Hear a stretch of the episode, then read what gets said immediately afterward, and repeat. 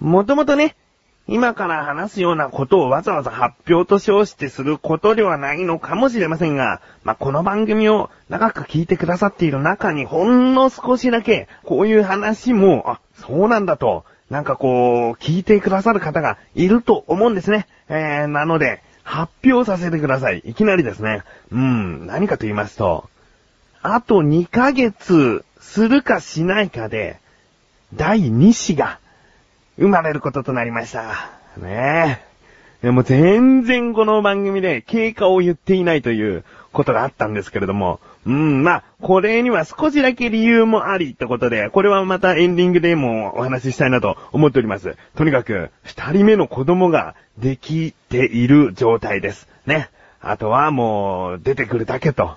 いう感じなんですけれども、まあ最後までね、どういうことが何があるかわかりませんから、えー、完全におめでたい話というわけではないんですけれども、うん、まあ、えー、無事ね、生まれてくることを、えー、願っております。うん、で、えー、二人目もですね、今のところ男の子だということをですね、えー、分かっている段階。男の子って分かっていると、ほぼもう99%男ってなるっぽいんですね。女の子だと、要はその男の、その、おちんちんが見えてるか見えていないかみたいな部分で判断するので、見えていないから女の子かなっていうことで、えー、女女女だけど実際生まれてきたら男っていうパターンはあるらしいんですね。えー、だけど男ってもう、こう、見た時に言われてしまったら、男の可能性が大きいみたいです。うん。なのでまあ、男の子が生まれてうちは男兄弟になりそうです。うん。まあね、こんな話、面白くはないかもしれませんが、まあ自分の、うん、まあ自分の人生の中では大きな出来事の一つ、ということで、えあえて発表と称してお話ししました。ということで、まあ自分とした男兄弟が、え、理想っちゃ理想だったので嬉しいなと思っている自分がお送りします。菊池のなだらか向上心。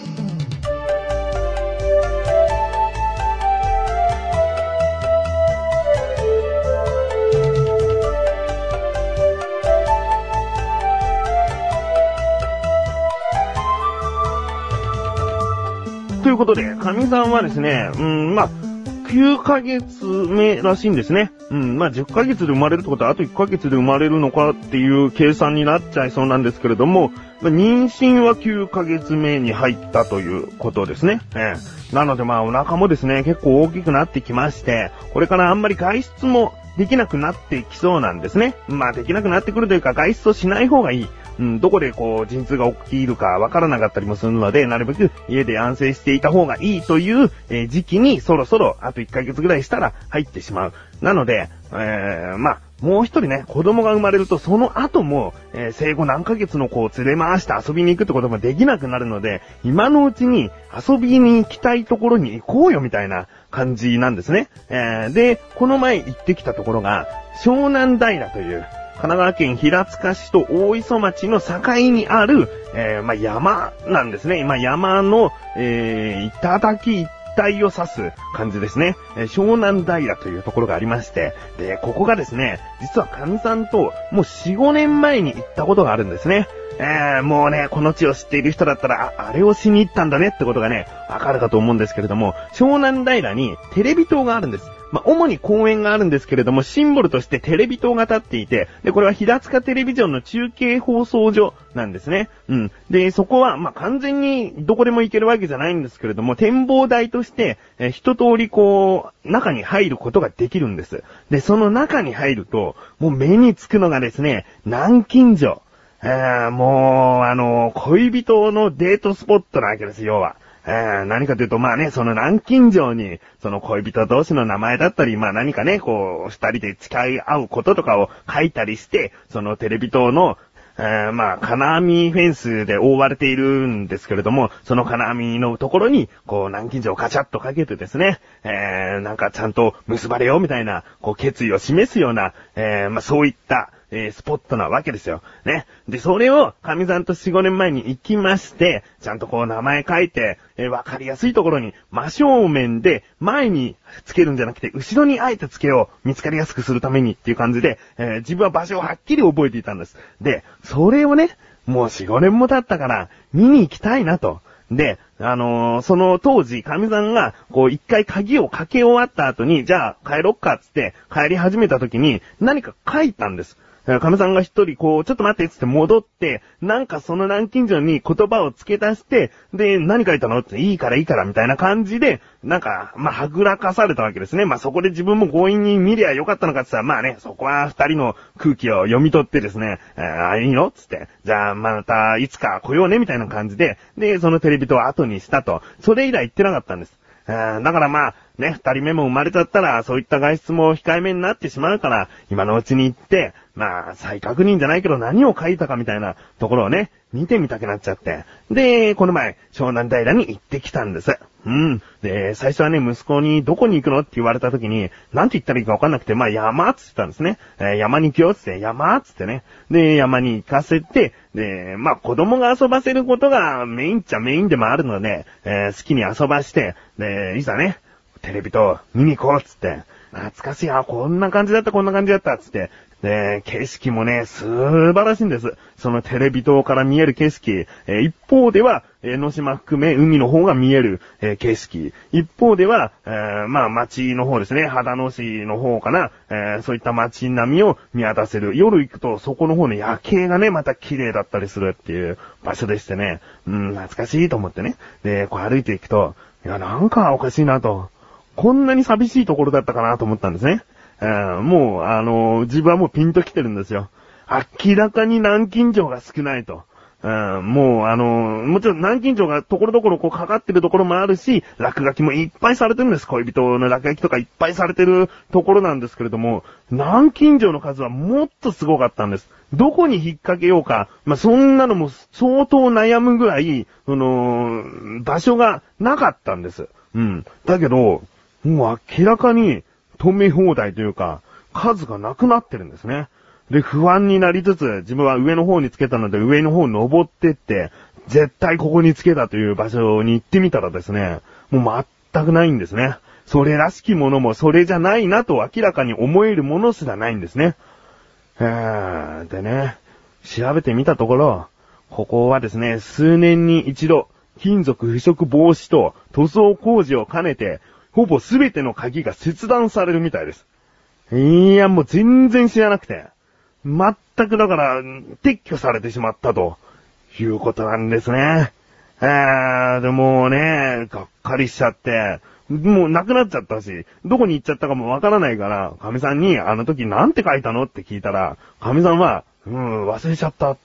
え、これ全然照れ隠しの雰囲気一切ゼロで、忘れちゃったよ、そんなの、みたいな感じになって。もう、なんだろうな。結婚したと同時に、そういうロマンチックさが全てゼロになっちゃってね。えー、大体そういうところに戻ると、当時の二人の気持ちに戻って、また恋人らしく、えー、仲良くできるのかなみたいなところがあるじゃないですか。ね？そういった意味でも、その、思い出のデートスポットっていうのは残しておくべきなんですよ。だけど、それがないと。うん、もう一部ではですね、数年に一度撤去されるから、いつかはこう、カップルは破局するという説もできちゃってるぐらいなんですね。うん。まあ、まあ、その説は自分たちがいるので、えー、その説は間違っていると言えるんですけれども、でもそれを撤去するかと、確かに、その、相当ついてて、もうそれを何年も何年も放置するっていうのは、もしかしたらテレビ塔自体に悪い影響をいつか及ぼす可能性はある。だけど、撤去したものを、なんかどこどこにありますぐらいなんかしてほしかったなと、ああ、できないか。できないな。今、なんかこう言ったけどできないと思いますね。確かにね。えー、適当に南京錠いっぱいかける人もいるだろうし、えー、最近行った中ではなんか1ヶ月ごとに一個一個つけてるカップルも見かけましたね。その南京錠で何ヶ月記念、何ヶ月記念つってね。うん、まあそれほどこう適当な南京錠もある。適当じゃないけど、まあ、思いがこもってない南京錠もきっとある中に、全部南京錠をこちらに確保しておりますと。ここで今までの南京錠すべて展示されてますので見てくださいみたいなことをね、いちいちされても、まあそれはそれで経費がかかるということですからね、きっとね。うーん、まあ、いいです。ね。いいですって言うしかないです。あのー、湘南平の思い出はずっと心の中に。は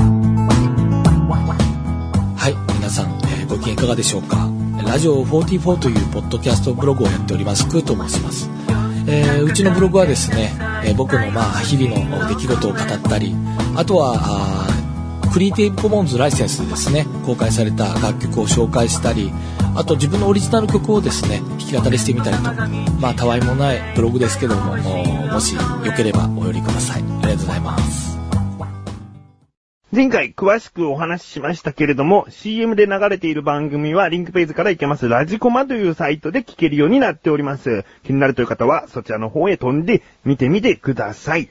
ということでコーナーに参ります。自力80%。このコーナーは日常にある様々な疑問や質問に対して自分で調べ自分で解決していくコーナーでもあり、リスナーの方からのご相談やお悩み解決していくというコーナーです。今回もメールが届いております。ありがとうございます。なだらかんネームライムスカシさん。ありがとうございます。本文、翔さんこんばんは、こんばんは。今回も疑問があってメールをしました。食べ物冷蔵シリーズ第3弾。今回のテーマはお豆腐です。ね、第3弾になりましたね。第1弾はお肉でお話ししましたね。第2弾は野菜と。野菜は意外とジャンルがね、えー、細かく分類されていて、お話しするのが結構大変だった記憶がございますけれども、今回は豆腐ということです。続き、お豆腐のパッケージを見ると10度以下で保存と書いてありますが、なぜ低温で保存しなければいけないのか、その理由を知りたいです。お願いします。ということですね。いやー、いいですね。こう、豆腐を手に取って10度以下で保存って書いてあったらそこを疑問に思う。疑問に思うってことは大切なことだなと自分は思っておりますよ。うん。ということで今回の疑問。お豆腐はなぜ冷蔵保存をしなければいけないの？ですね。調べてきました。ここからが答え。まず、簡単に申し上げますと、豆腐というのは保存日数と保存している温度によって細菌の数が変わっていきます。うん。まず、5度で保存した場合、その場合は7日間を過ぎてしまうと、もう食べるに値しないぐらいの細菌の数になってしまうそうです。うん。そして、それが5度ではなく、えー、ライムスカスさんの命令に書かれていた10度、10度だった場合はですね、もうその約半分4日間となってしまいます。うん。で、その温度がですね、今度20度となってしまいますと、まあ、そうですね、今ぐらいの季節の室温ぐらいですかね、20度になってしまうと、2日間でもう食べるに値しない数の細菌の数になってしまうということなんですね。うん。まあ、とにかくですね、お豆腐を冷蔵しなければいけないのは、細菌の数が増えていくという速度をなるべく遅くするため、ということですね。うん。難しさん、いかがでしょうか？こういった感じで日常にある様々な疑問や質問の方をお待ちしております。投稿フォームよりなだらかご助身を選択して、どしどしとご投稿ください。以上、自力80%でした。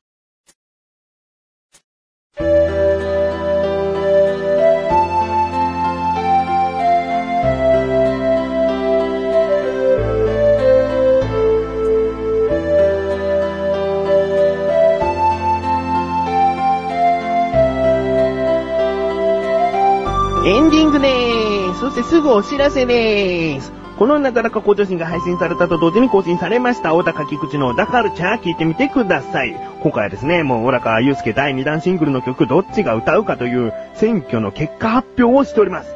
ね。えー、もし同票だった場合は次回に持ち越しということにもなっておりますが、ここで言っておきます。決着がついております。気になるという方は聞いてみてください。あとですね、ごまの話とかしておりますよ。うん。そしてもう一つお知らせです。リンクページから行きます。アセチク放送局の中にあるクッチレサラジオ月1更新なんですけれども、この度更新されました。えー、最初にお話してました。自分には二人目の子供ができたという報告。なだらか向上心だったら、もう少し早めに報告しておいてもいいんじゃないかなというところなんですけれども、実はですね、このクッチレサラジオを一緒にやっているマシルという男には、ずーっと黙っておりました。えー、まあ、それをですね、いつ気づくかなというところのチェックもあるんですけれども、まあ、気づかないなら気づかないなりにもうギリギリまで引っ張ってやって、一気にこう、実はもう生まれるよみたいなことをですね、まあ、簡単に言うとドッキリ的なことですよね。えー、そういう報告をしたいなと思っていたところ、マシルはどういった反応だったか、ね、もう、そうですね、簡単に言っても、半年ぐらいかけたドッキリと言ってもいいんじゃないかなと思っております。気になるという方は聞いてみてください。あと、食べ物に関するクイズなんかもしておりますよ。うん。ということで、なだらか向上心は毎週水曜日以降ですね。それではまた次回、お会いいた菊池翔でした。メガネたまーにでもあるよ。お疲れ様でーす。